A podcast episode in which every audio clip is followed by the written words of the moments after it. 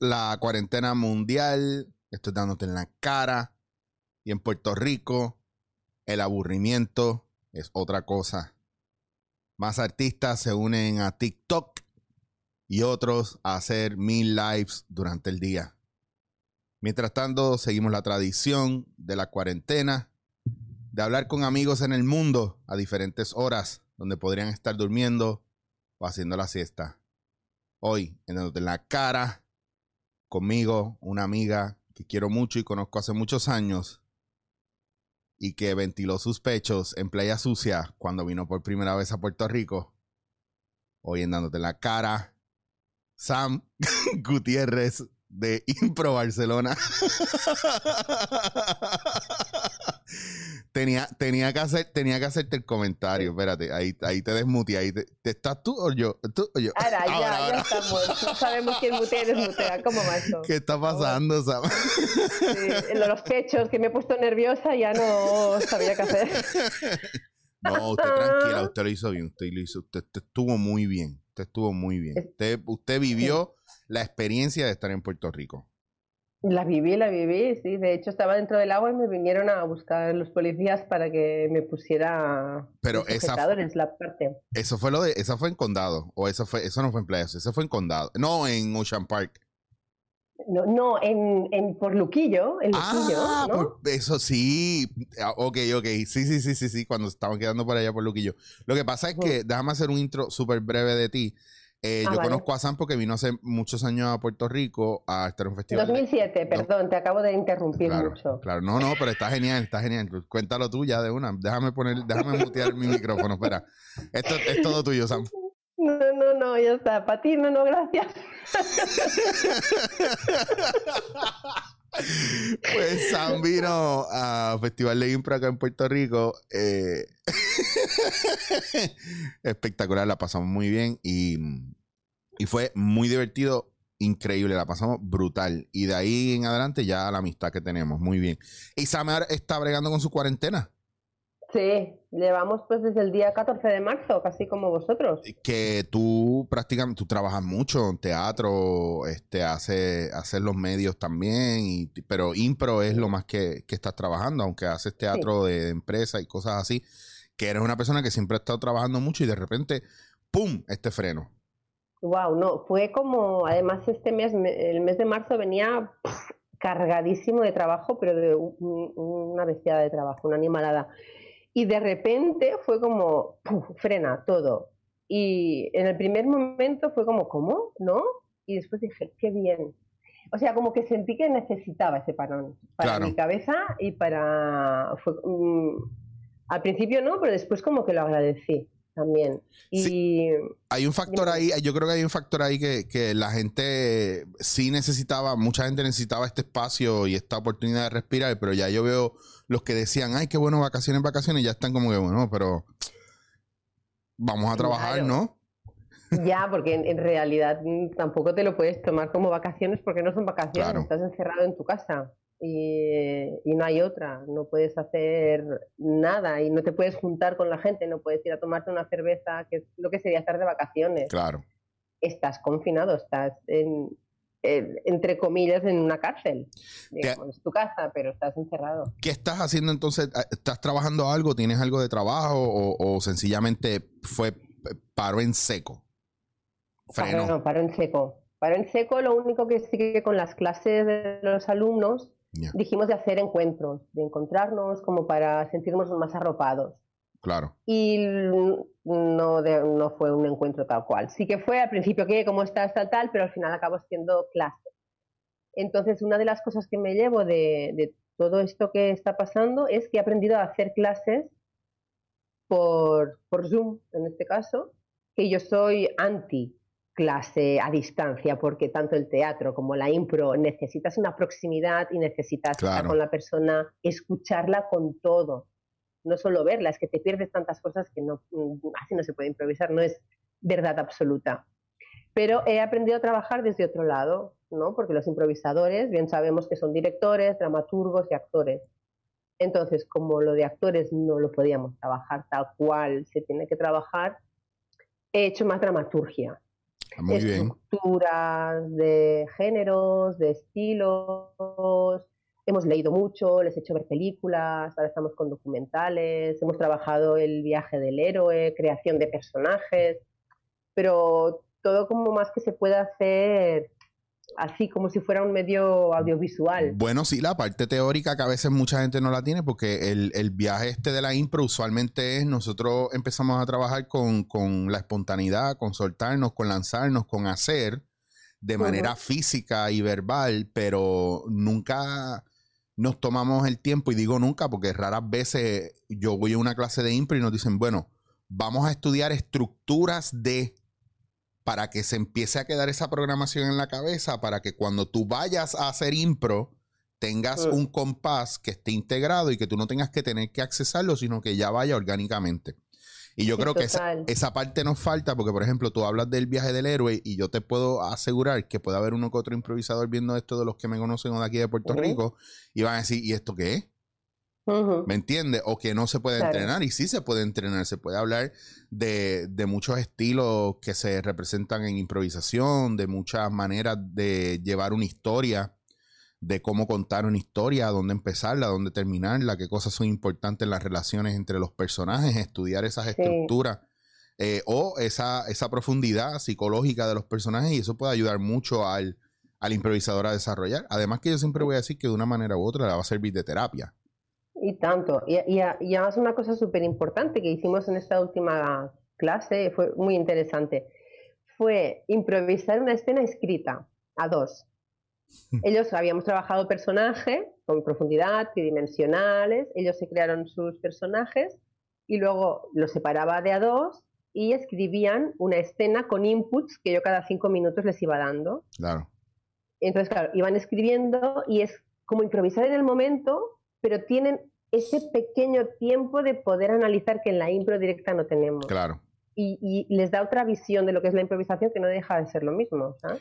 Sí, sí, bueno, también, Sí. también hay un factor ahí de cuando tú quieres definir o uno quiere definir lo que es improvisación y la manera en la que la gente ve la improvisación, a veces no le da espacio a que estas cosas sucedan porque es buscar, ah, pero ya es impro, ah, pero no es impro, ah, pero es impro, ah, pero no es impro. Y la improvisación prácticamente es como es dejar ir el, el proceso, que el proceso creativo fluya y suceda sin, sin tener, sin censurarlo. ¿Me entiendes? Entonces, mucha gente piensa que es sacarse cosas de la manga. Entonces, si no tienes material, no, no sale nada. ¿Me entiendes? Claro, Entonces, si no y tienes estos momentos, no sale nada. Sí, y eso, y tener el tiempo de poder escuchar lo que está pasando de Claro. verdad. Y luego cuando estás, eh, porque mucha gente es como, vale, sí, somos improvisadores, directores, dramaturgos, pero claro, además son de inicial y dicen, "Ah, pero es que yo no soy dramaturgo, yo no sé escribir. Y ahora se dan cuenta que realmente sí, Claro. estás improvisando y estás creando en el momento y estás escribiendo la historia. Y qué es lo que puede resultar más interesante, menos interesante, etc. etc. En estos días eh, estaba hablando con un amigo que con otro sacaron un libro en estos días, eh, Ujú. que ellos escriben mucho, eh, son escritores de, yo te diría de la, de, de la cultura popular del país y en estos tiempos escriben mucho, mucha sátira política, e incluso hasta social, bien divertido y se juntaron y escribieron un libro que lo sacaron hace como una semana o dos semanas atrás. Y uno de ellos me escribe y me dice, mira, este libro lo sacamos y estás puesto, estás en el, en el, en el, en el prólogo al principio, estás ahí puesto porque, porque tú lo, lo motivaste, porque fue un, un ejercicio de impro. Yo le digo, ¿cómo que fue un ejercicio de impro? Bueno, porque tú nos enseñaste que una cosa que podía suceder era con las ideas mías y las ideas de él de manera paralela. Y después, como las entrela- entrelazábamos, pues nosotros no planificamos nada, simplemente nos dimos unos inputs. Mira, yo voy a hacer esto y tú vas a hacer esto. Y nos íbamos enviando las cosas y de repente montaron dos historias que van corriendo de manera paralela, pero que se entrelazan, una, uno en la voz de un padre y otra en la voz de un hijo durante este tiempo de cuarentena. Qué bueno. Y los reviews, yo estoy leyendo los reviews porque ellos los ponen en sus redes sociales, lo que escribe la gente de lo que leyeron y, y están acá arriba. Y ha, y ha funcionado súper bien. Yo dije, wow, pues los dos mejores estudiantes que he tenido en la vida son estos dos cabrones. No, no, es que te das cuenta después de, de hacer esto, de estar escribiendo a través, a partir de un ejercicio de improvisación, que lo Claro. que tienes es un buen material. Sí que hay cositas que seguramente retocarías porque Claro. no salía al 100% perfecto, pero tienes material para poder presentar. Pero es el, el factor, yo creo también el, el- lo mucho que nosotros nos cuestionamos y nos preguntamos las cosas antes de hacerlas para que sucedan versus la gente que se lanza, porque está el factor de el que lo cuestiona mucho y lo prepara todo porque tiene que sacar la pieza perfecta. Pero entonces está aquel que no piensa en la pieza fe- perfecta y lo que piensa es en tengo que hacer, tengo que hacer, tengo que hacer. Entonces, ¿quién está mejor o quién está peor? A la larga, los dos están haciendo una carrera diferente, pero, pero esa es la, la interrogante de muchos improvisadores, o es un lado o es el otro. Tengo que esperar. perfecto. No, no, no, no, es que eso, eso, es que me estoy dejando llevar un poco de, de esos dos factores, de lo que tú estás diciendo y lo que están entrenando, y de lo que a veces a la gente le bloquea para lanzarse. Esa, esa expectativa que hay. Entonces, es bueno que, esté- Claro. que estés trabajando una parte que es teórica para que esa expectativa de lo que es lo perfecto se vaya borrando un poco y empiece más en lanzarse, confiar y hacer. Claro, porque perfecto, que es perfecto, perfe- es que es tan subjetivo. Claro, ¿no? exacto. Eh, yo qué sé, es que es como, como cuando estás montando una obra de teatro, pues si no hay un director que hay cinco, habrá cinco maneras de verlo. Y lo que dirá una persona no te va a parecer bien porque para mi punto de vista esto no, no me gusta. Pues es esto, ¿no? No, no, no hay nada perfecto y todo es perfecto. Es, es así.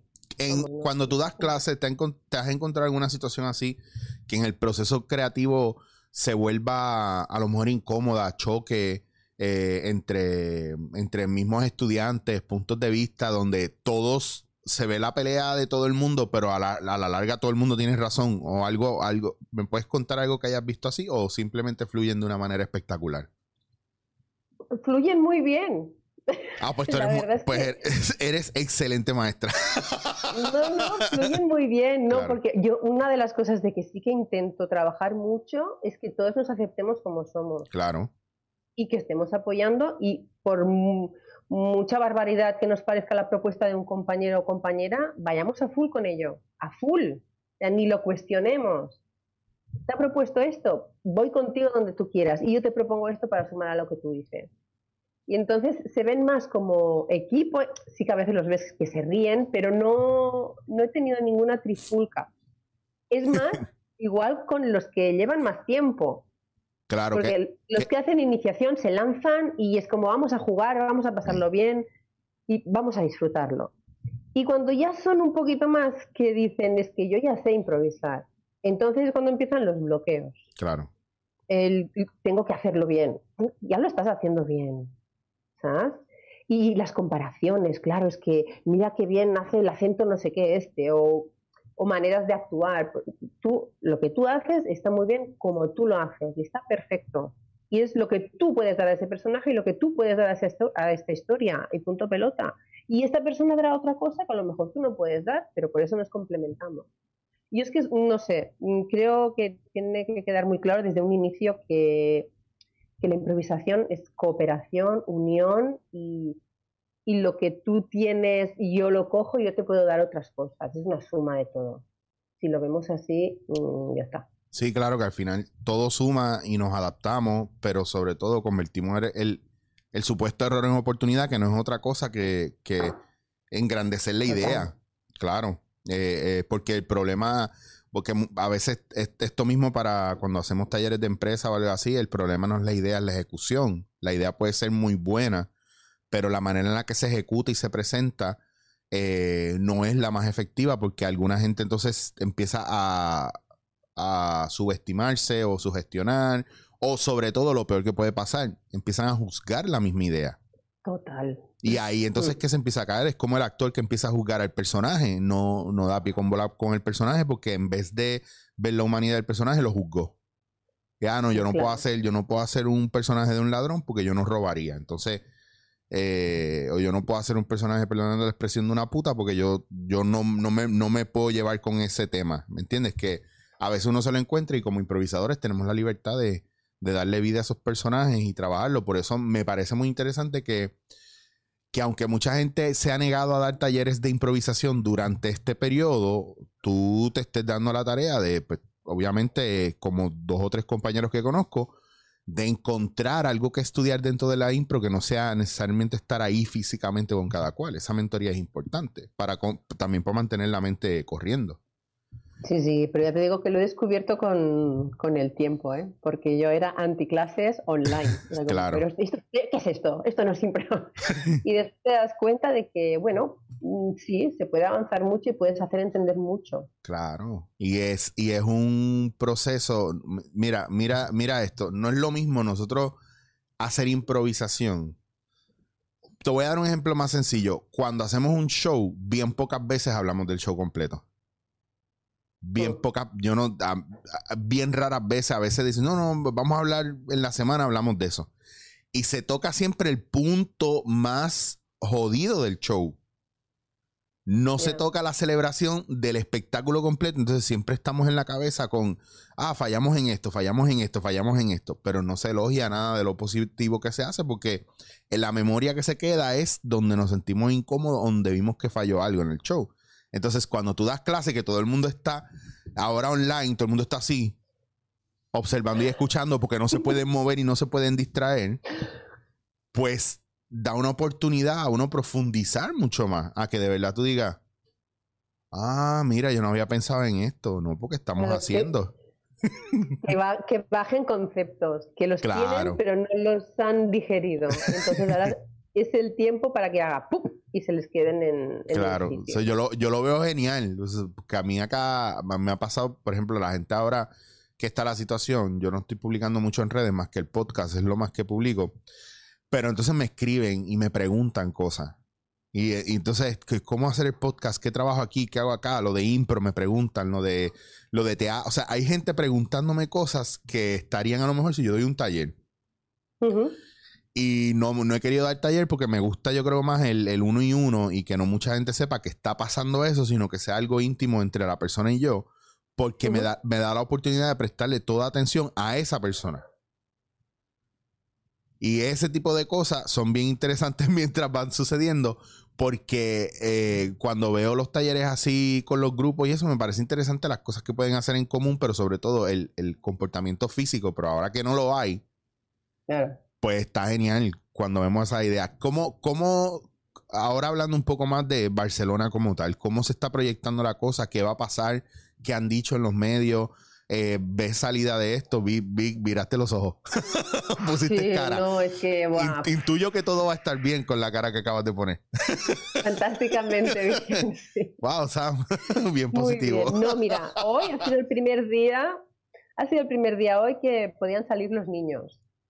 Y bueno, Wow. salía, sí, sí, no, no, pero claro, la gente es como si no me invento que tengo un niño. La gente quiere salir. Claro. Y muchos Y niños, muchos niños no volvieron a su casa. Y digo, me voy a comprar una muñeca grande y me la voy a sacar a pasear o algo. Ven, bebé. Sí, sí. Uh, mira, ya tengo niños. Sí, sí, no, no. O un cojín disfrazado, le pongo una peluca, ya está, y lo tiro por el...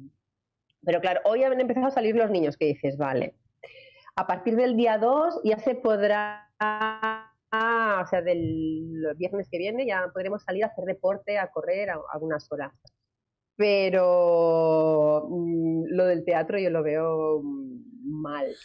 Bueno, yo te puedo mal. decir, De- yo, yo te puedo decir que tengo un amigo en Perú que me dijo que hasta 2021 habían suspendido todo tipo de, hasta nuevo aviso, teatro, cine, todo lo que es, este, altas congregaciones de gente para entretenimiento, suspendido, incluyendo, incluyendo iglesias. Y aquí sí que había como un mínimo de gente. Sí. Pues una reunión de 50 personas se podía hacer. Pero lo que es abrir teatros, dijeron así como buena noticia sería en octubre. Pero ya sabes tú que van diciendo, bueno, ahora un poquito más allá, ahora un poquito más allá. Y como también hay, que dicen, una posible segundo rebrote justo en octubre. Pues sí, en que- invierno, se supone que en invierno se vean muchos casos más y más fuertes. Entonces, estamos momento a momento. Yo Ya. no quiero pensar más allá y, y- y bregar con lo, con lo que hay ahora y lo que tenemos ahora. Y no sé qué va a pasar, no sé, no sé, no sé. No, cuando me paro a pensar no es muy esperanzador, pero quiero pensar que, Claro. que sí, vale, todo irá bien. Sí, sí, no, sí. Y la, y la familia bien, todo el mundo en la cena bien. Sí, Ok. Sí, Eso, súper bien. eso te pregunto porque imagínate. Yo te digo, si aquí me dijeran que, que, que podemos estar en un teatro con 50 personas, yo creo que yo no llenaría como quiera un show de impro aquí. Así que María, por Wow. favor, para que se vea lleno 50 personas. es que aquí no hay cabeza, Bueno. aquí no hay cabeza para impro así, pero había, yo recuerdo una época que había, pero ahora mismo, muchachos, es todo otra cosa. Esto es Claro, pero también yo creo que son 50 personas, pero sentadas mm, separadamente. Literalmente, o sea, una persona sentada, tres butacas libres, dos filas libres, o sea, Ya ves tú, qué calidez, ¿no? Venga, qué. Bajas venga. ahí, ¿qué tal? Y todos, ¡yeah! Y hay cuatro gatos. dígame, Ay, Dios dígame usted, caballero, ¿dónde no llevaría a su madre para el día de San Valentín? Yo, no, pendejo, el que está al lado tuyo. Estúpido, claro que eres tú. Si no hay, no hay personas alrededor tuyo, cabrón. Ay, Dios mío. Ahí sí que sería, ahí sería muy obvio. Ahí la gente no se escapa. Sí, sí, sí. El de rojo, ¿eh? Pues, Yo. ¿Yo? Sí, sí, total. Mira, Sí, no Sam, sé, no pues, sé. Momento a momento. momento a momento, pues. ¿Y te- sabes qué aprendí también a hacer en estos días? Que no tiene nada que ver con improvisación, pero lo voy a compartir Genial. porque me apetece. Por favor, venga, tuyo, mira. Hacer pues, mascarillas. De hecho, un montón de mascarillas. Cuando, ok, mascarilla. Ah, de, de esas de tela para. Uh, qué bien. Sí, sí, sí. Es la vez que más he estado sentada delante de mi máquina de coser. Ay, verdad, es que tú tenías. Yo recuerdo, ¿tú todavía tienes la que tenías en tu apartamento allá o es una nueva? Sí, la, es la misma, la misma. Madre mía, que eso, eso tiene, eso tú tienes que montarte en una bicicleta de esas estacionarias para que coja energía. Que no. Que que va ahí con el sí. pedalico, súper bien. que tiene que hacer clac, clac, clac, clac, clac, clac, clac, clac, clac, clac, clac, clac, clac, clac, clac, clac, clac, clac. Tengo que dejarla al sol, va con placas solares. Y Se cuando- carga, pues ya. Cuando no funciona el sol, tienes que ponerle carbón y quemar ahí para que se mueva. Ay, sí. Mira, Que no lo vean los vecinos, pero sí. Coño, qué bueno. Si viviera más cerca tuyo, te diría que me hiciera una y me la enviaras, pero enviándolo de allá, de seguro van y cuando me llega acá me la ponen en cuarentena también. También, sí, sí, sí. Puerto Rico. Tú sabes, para que te rías, Vale. antes de que esto sucediera, había una de las personas que estaba encargada de la preparación en caso de pandemia y del gobierno, obviamente. Y hubo un momento donde dijo públicamente, eh, la, aquí no se tienen que preocupar por eso porque eso está sucediendo en China, eso no va a venir para acá en ningún momento. Y a nosotros nos llegó primero que en muchos estados de Estados Unidos, no te voy a decir más nada. Y mira dónde estamos ahora.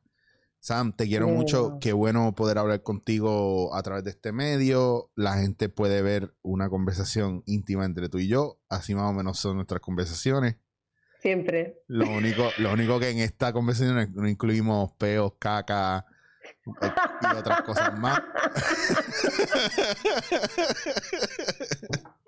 Nos hemos portado bien. No, súper bien. Y la gente ahora, pues, mira, conoce a esa meta y ¿Eh? cuando estén en Barcelona y Qué educada que es esta chica, ¿eh? Esta chica Ay, es una española muy chula. Eh, dámosle un beso a los muchachos de Impro Barcelona, los quiero un montón. sí, voy Este, a dar de y, parte. que, y que se puede improvisar pronto, que mira que tanta falta. Estamos trabajando en ello, ¿eh? No digo nada. Estamos trabajando en ello. Bueno, pues usted avise pa, y publíquenlo en Instagram para entonces yo Ujú. enseñárselo a todo el mundo. ¿Va? Obvio, sí, seguro. Bueno, Seguro que pues sí. sabes que voy a cerrar el programa, pero no Sí. voy a terminar la conversación contigo todavía porque te voy a dar un beso antes de irme fuera de fuera Por de favor. cámara. Así que, Bien. te, así que te dejo en mute otra vez. Gracias, Sam. Adiós. Besitos, quiero cuidaros. Va a salir todo bien, seguro. Yo estoy seguro que sí. Gracias, mi amor. Un besote. Bueno, ahí tenían a Sam Gutiérrez, Impro Barcelona, con nosotros en Dándote en la Cara. Ya ustedes saben que pueden conseguir a los muchachos de Impro Barcelona en su página de Instagram y en Facebook, que están por ahí, pueden ver, pero más en Instagram. Yo creo que ellos publican más cosas en Instagram. Así que gracias por su sintonía nuevamente. Seguimos publicando cosas. Voy a seguir trayendo material. Eh, sigamos pendientes de las noticias. Cuídense mucho. Saben dónde conseguirme en chichowasier.com. Eh, y el podcast lo consiguen dándote en la cara en todas las plataformas de podcast habidas y por haber. Si usted me busca en algún sitio fuera de eso, usted, usted está loco, usted está mal de la cabeza. Así que vivan en paz, vivan tranquilos, respeten lo que esté sucediendo ahora, pero no dejen de quererse mucho. Hasta el próximo Dándote en la Cara. Esto es Dándote en la Cara.